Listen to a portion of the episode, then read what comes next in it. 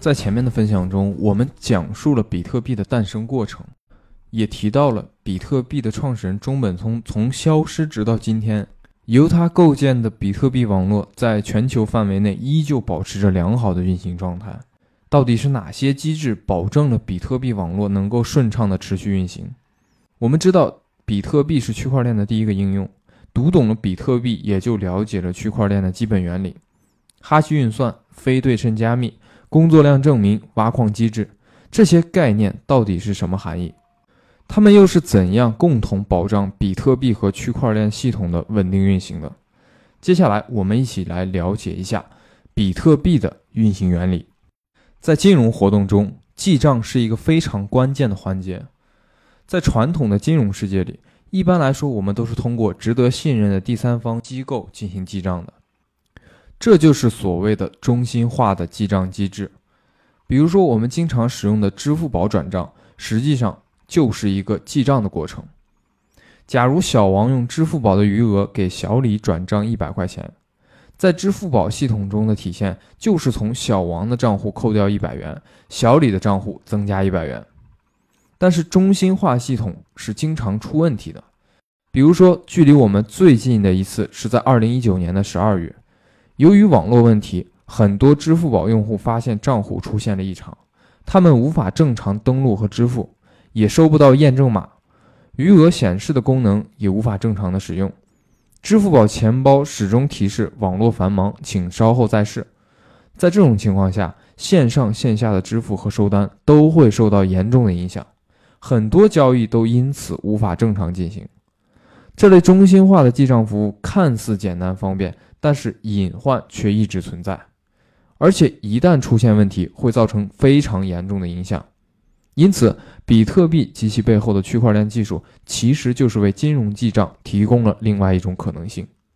我们之前的分享提到过，比特币的白皮书中有这样写：比特币可以不通过任何金融机构实现。点对点的价值传输，其实这样的点对点电子现金支付系统在很早之前就已经出现了。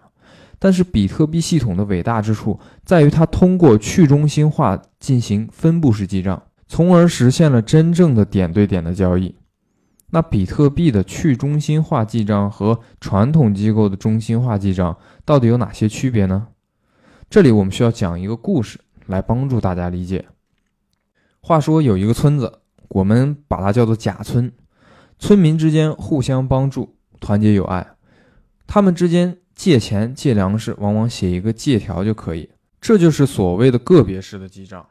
随着村子的发展壮大，村子里的人会变得越来越多，个别记账的缺点也开始暴露出来。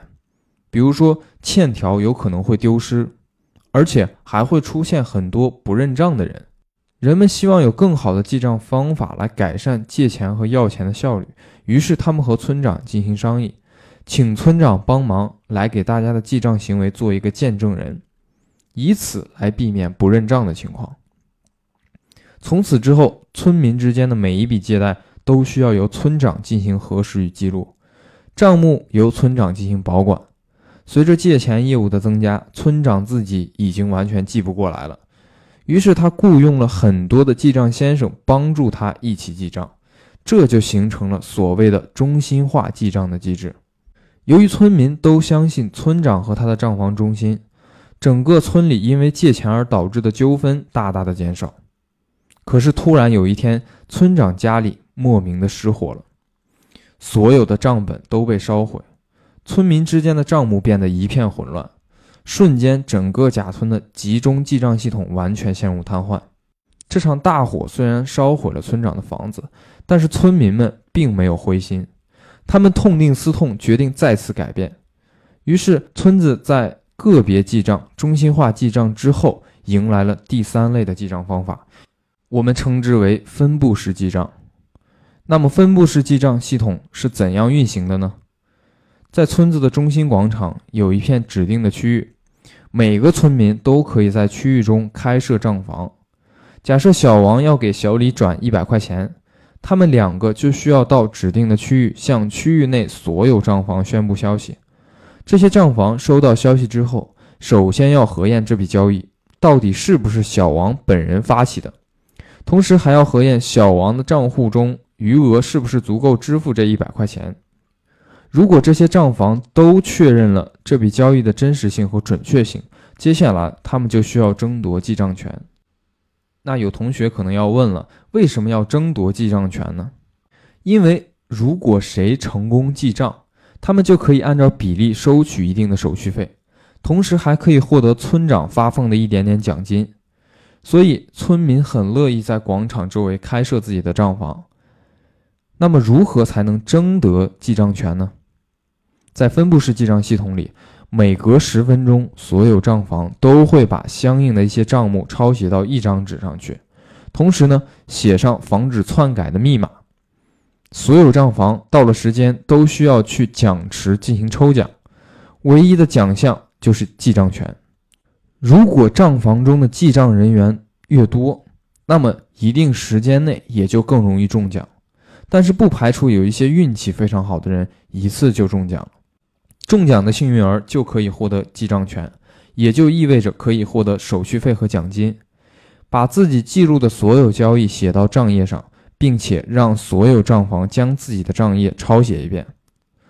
如果说每一笔交易都要来一次抽奖，互相比拼，然后重新誊写，这样会显得非常麻烦。所以整个系统会根据现场所有账房的用人数量来控制奖池中无效奖券的数量。